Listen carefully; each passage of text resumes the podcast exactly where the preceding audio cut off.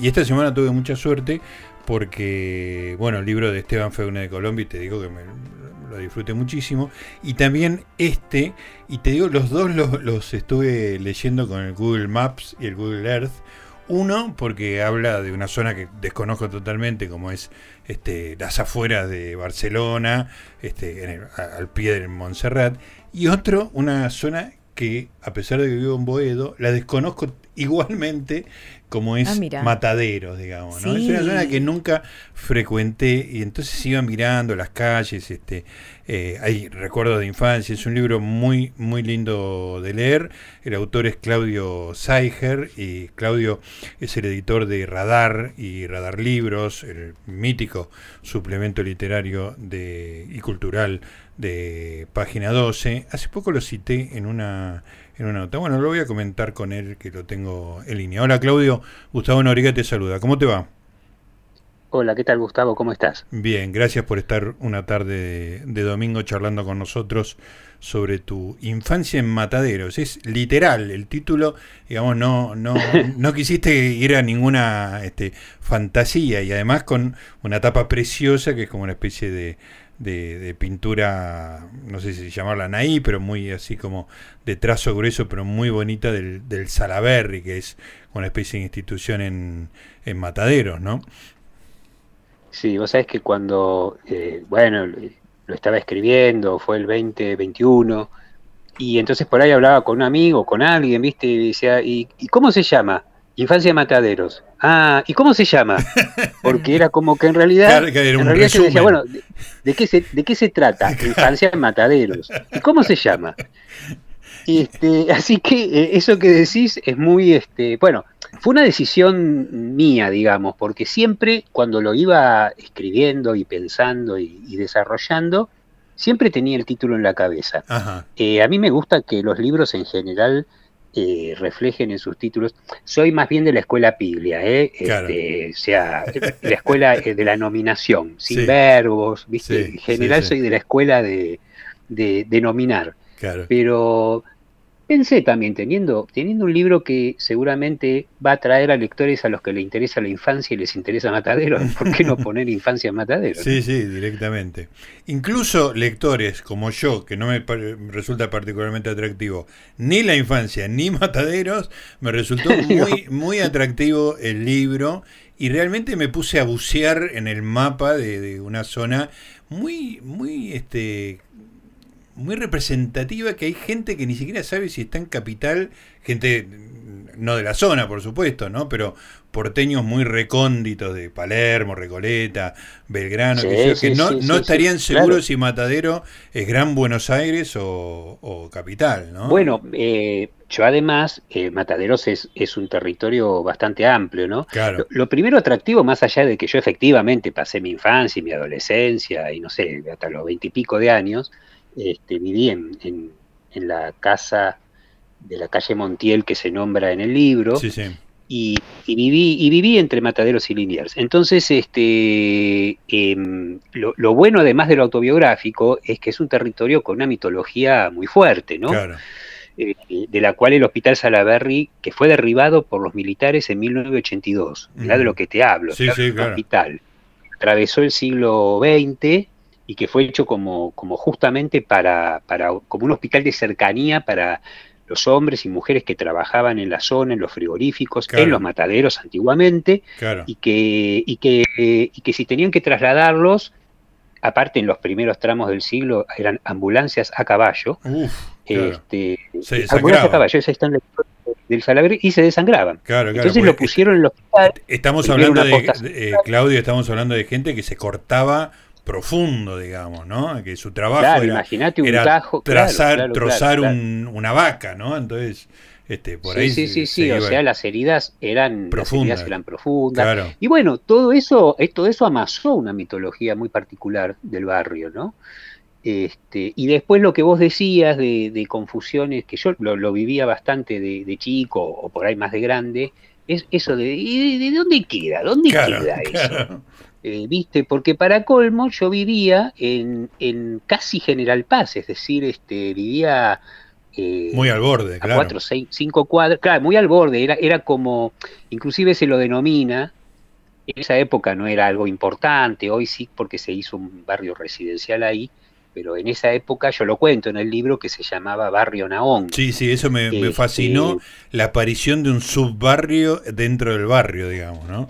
Un subbarrio, bueno, eso es una característica, parezco ahora el especialista en mataderos, es espantoso, pero, pero, pero, y, pero hice lo mismo que vos decías, o sea, yo me puse, porque yo eh, hace mucho que no voy al barrio, mirá qué curioso, la semana que viene, por el aniversario de Mataderos, que es el 14 de abril, eh, es el 134 aniversario de Mataderos, y me llamaron Obvio, a claro. el libro para, bueno, pero viste esas cosas muy azarosas, viste, porque el libro recién está y, y qué sé yo, viste, y de una asociación que organiza, no, no, no, no es una bizarreada, ¿eh? Claro. Este, es algo pero, eh, claro, no, porque imagínate, viste, este, y es el día que yo presento el libro en eterna cadencia, así que voy a ir y voy a ir a una biblioteca que se llama la Biblioteca Rodó, que está muy cerca de donde yo vivía, según estuve viendo en Google Maps. Sí, como corresponde. Eh, porque yo no me la acuerdo, no me la acuerdo la biblioteca.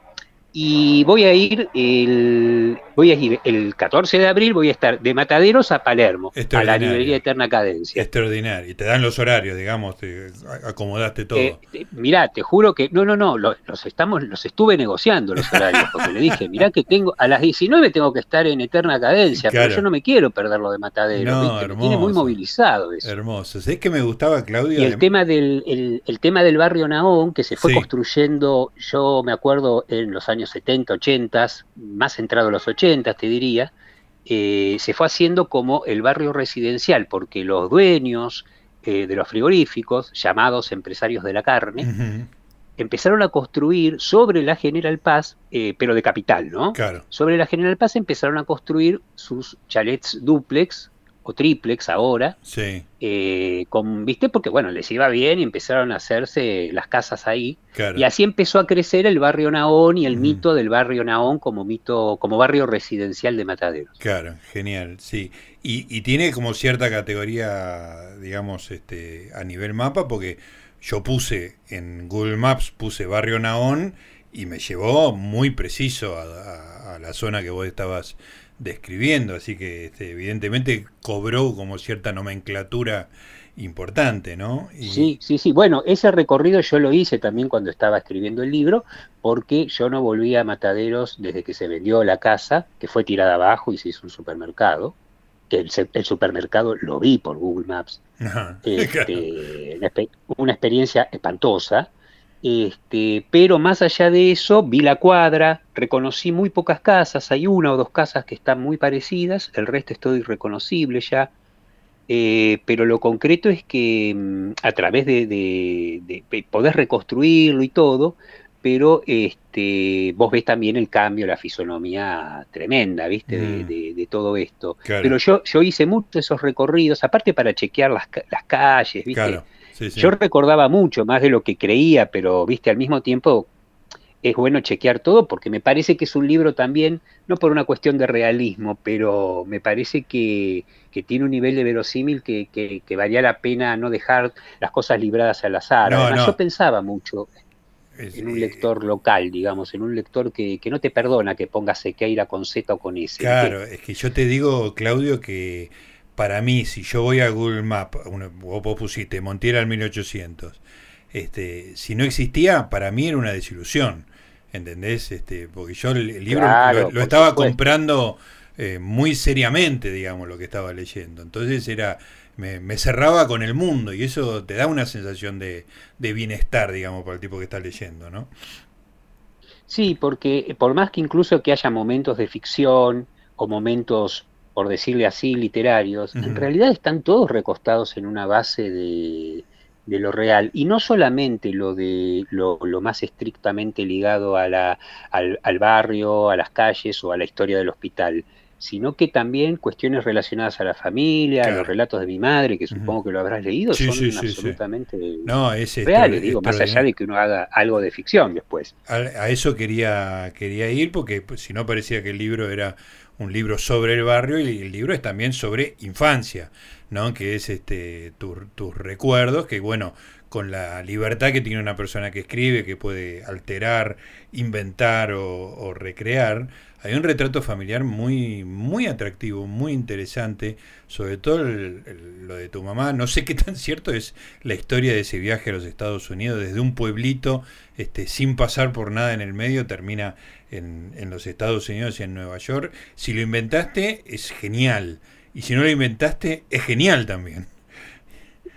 No, te voy a, te voy a, eh, te, lo voy a contar y después te voy a dar un golpe de efecto que te vas a caer ahí sentado en la radio. Me encanta. Mira, eh, es absolutamente real, pero real en términos del relato. O sea, yo cuando tengo 15, 16 años, quizás un poco antes, eso sí no lo recuerdo, eh, mi mamá me empieza a hablar de su viaje a los Estados Unidos. Me cuenta, tal como yo lo cuento en el libro, por supuesto que todo está, todo está trabajado literariamente, pero ella era del pueblo de Wangelén y un día se le llega a la casa este, este militar que era de parte de la familia política, casado con una prima de mi mamá. Toda la familia de mi mamá era una cosa de un misterio este, que yo jamás logré desentrañar. ¿eh? Y, eso creo que en el libro también está más o menos contado. Sí, sí. Pero llegó un momento que llega el brigadier, o bueno, no, sería brigadier en ese momento, pero eh, es en el momento en que eh, bajo el primer peronismo la, Perón crea la Fuerza Aérea. Entonces, él era un marino y eh, cuando crean la Fuerza Aérea para hacer carrera pasa a la Fuerza Aérea, entonces ligada a la Fuerza Aérea, pero ligada a los, a, los digamos, conservando su cargo de marino, pasa a tener un cargo en la Fuerza Aérea. Y hay una misión militar que por supuesto, además de que me la contó mi mamá, pero era muy, muy, el relato era muy breve, yo después lo chequeé todo, y hubo una misión de intercambio entre los estados mayores conjuntos de Estados Unidos y la Argentina, 1948-49 por ahí, eh, y esa misión es en el que este militar eh, viaja con su mujer, eran recién casados, muy jóvenes, y le piden a mi abuelo, de un personaje que ya habrás visto, le pide a mi abuelo que, le, que mi mamá acompañe y los acompañe porque son eh, como una especie de, compañía para su mujer que iba a estar mucho tiempo solo, porque iban a ser seis, siete meses de viaje, él iba a viajar por todos los Estados Unidos, y, mi abuelo aprobó y mi mamá con 17 años sale de Wangelén, nunca había conocido Buenos Aires, se mudaron a Buenos Aires años después, y en un sí llega a Nueva York. Y tiene lugar ese viaje cuyo, cuyo relato ella me fue haciendo. Yo ya tenía las vagas intenciones de escribir una novela con su viaje, pero nunca lo pude hacer. Después mi mamá murió bastante joven, entonces eh, todo eso quedó trunco. Pero para eso, para que ahora que te venía la parte en que te tenés que caer de la silla, sí, sí. Porque es un relato que es cierto, yo entiendo que el que lo lee puede pensar que, bueno, qué sé yo, está muy adornado. Sí. la, primera, la primera persona que lee el libro para, para, una nota fue Carlos Aleto de Telam. Ajá. Entonces, me dice, lo estoy, me dice, me lo estoy leyendo y en un momento me manda, me manda, este, después se lo voy a pasar a tu, a tu producción. Sí. En un momento me manda una especie de lista de pasajeros de ese vuelo, que era una, un vuelo charter militar, en donde última figura mi mamá. No, espectacular. ¿Entendés? O sea, esto me lo pasa eh, Carlos Aleto, que después me, me, me, explicó que él lo sacó de un sitio porque se dedica a los árboles genealógicos, o sea, es un sitio al que se puede acceder, pero no, no es tan fácil. Y a mí no se me hubiera cruzado por la cabeza buscar documentación. Claro, claro, o sea que tiene un respaldo documental. me pasa la lista, me pasa la lista, todos los militares que viajaron y los últimos son Miguel Moragues, que en su época llegó a ser gobernador interventor de la provincia de Buenos Aires, en 1971, 72 por ahí, un, onda lanuse, digamos. Claro, claro. Este, y figura Miguel Moragues, su esposa. Hay, otro Moragues que no sé quién es, nunca mi mamá me habló, si viajó otro familiar, eso lo ignoro. Y mi mamá, Nelly, Margarita Nelly Guarnaschi. Extraordinario. Eh, porque yo en el libro, viste que me pregunto, ¿con qué nombre habrá viajado en el pasaporte mi madre? y ahora ya tenés. el que yo Tenés la respuesta ahora. Ahora tengo la respuesta que era lo que yo pensaba, pero eh, te juro que cuando me pasó este documento, que es un, viste, como una foto sacada de, un sitio, yo lo tengo en, viste, como fotografiado, pero me quedé, me quedé, me quedé temblando, digamos, no porque yo dudara de la veracidad del relato de mi madre, que era bastante fabuladora, pero no tanto.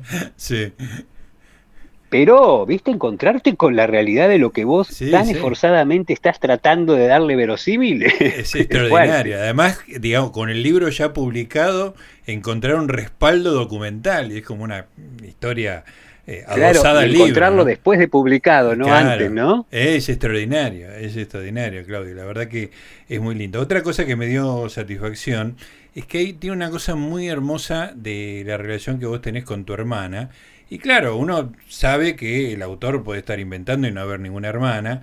Este, y en, el, en los agradecimientos este, que su, uno supone que está más impregnado de realidad y menos de ficción que el cuerpo del libro, este, le agradeces a tu hermana y decís que al principio no se acordaba de nada, pero como que me, me diste la tranquilidad de que esa hermana existía y que esa relación tan linda que se describe también existía. Sí, sí, no se quería acordar de nada porque todavía le, todavía le, reprocho que me mandaron a la pieza con el abuelo. Este, un gran capítulo. Hemos, hablado del tema, ella leyó el libro antes de que se publicara. Claro. Este, no, no para ejercer censura, ni mucho menos, sino para, este, digamos, este, chequear algunas cosas. Yo la, yo la, consultaba con algunas cosas. Claro, claro, me imagino. ¿Te acordás? El kiosco de Pirker, qué tal cosa. y al principio esto que digo, ¿no? ¿no? Sí otro capítulo aparte. Sí, al principio no, no, no, no me acuerdo, no me acuerdo. Y después cuando yo lo decía se acordaba, se acordaba, bastante, Fue una experiencia hermosa. Espectacular. Claudio, eh, una curiosidad, porque yo soy muy futbolero.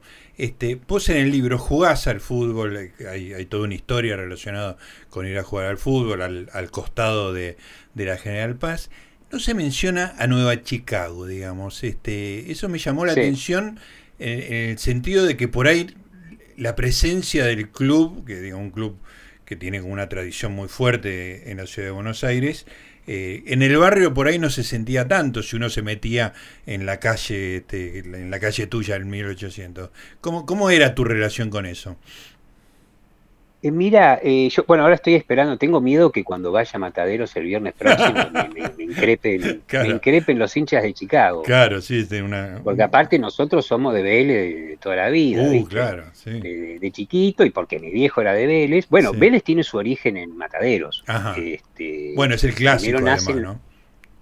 Y además el clásico, que en realidad nunca fue un clásico, no sé, es un poco complicado toda esa cuestión desde lo futbolero.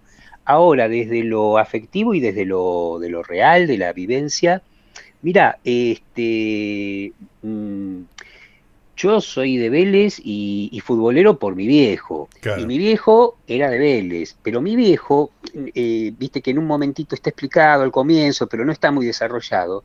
Mi viejo, antes de la casa de Mataderos, porque la casa de Mataderos era el abuelo de mi mamá. Sí. Ah, claro. y, y mi viejo, por esas vueltas de la vida, vive en Mataderos muy chico, muy pobre, en, en otro lugar de Mataderos, que yo no lo tengo muy identificado, pero en la calle Miraya. Pero es como más, como si te dijera, más Mataderos hacia Floresta, por ahí, digamos, o Parque Avellaneda. ¿Viste? Porque es mucho. Y yo ahí pienso, mi teoría es que Chicago está más ligado al Mataderos Lugano. Claro.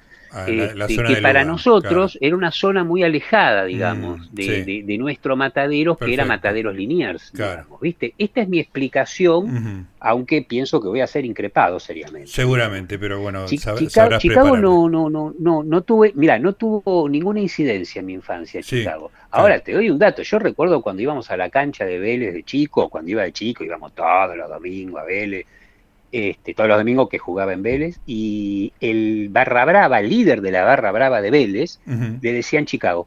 Mirá, qué gracioso.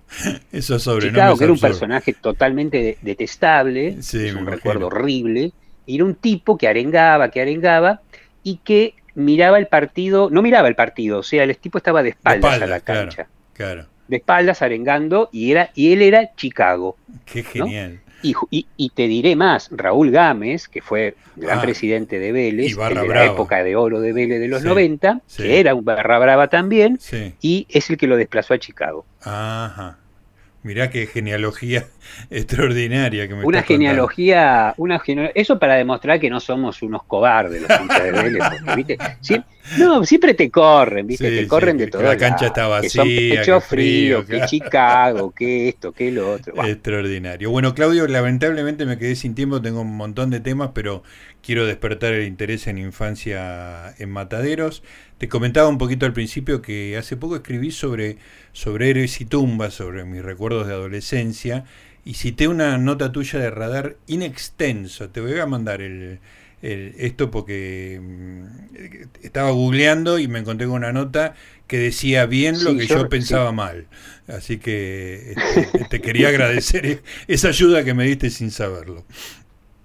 Bueno, sí, eso digamos, este, recuerdo la nota, yo escribí un par de cosas de, de sábado, pero fue una fue cuando se murió. Lo que vos decís creo que es la nota de una de una reedición de, sobre sí. 2004, una y sí, sí, sí, sí, sí. Sí, yo soy un sabatiano también, otra de las causas perdidas que suelo defender. Totalmente, sí, yo te, lo salía a defender ahora. Este, bueno, te lo voy a mandar para que te veas este citado. Cómo no, cómo no, encantado. Y te agradezco muchísimo la, la onda y la, lectura, realmente. Por favor. Lo que vos decías de esto de las radios, viste, que, te, tiran te, te, tiran ahí. Bueno, contame de qué se trata el libro. Claro, no, pará, ese laburo tuyo, Blanco. eso hacelo, eso hacelo vos. Claro. Yo soy, yo soy el entrevistado. Claudio, te mando un abrazo y te agradezco mucho. Al contrario, un abrazo. Claudio Saiger, autor de Infancia en Mataderos.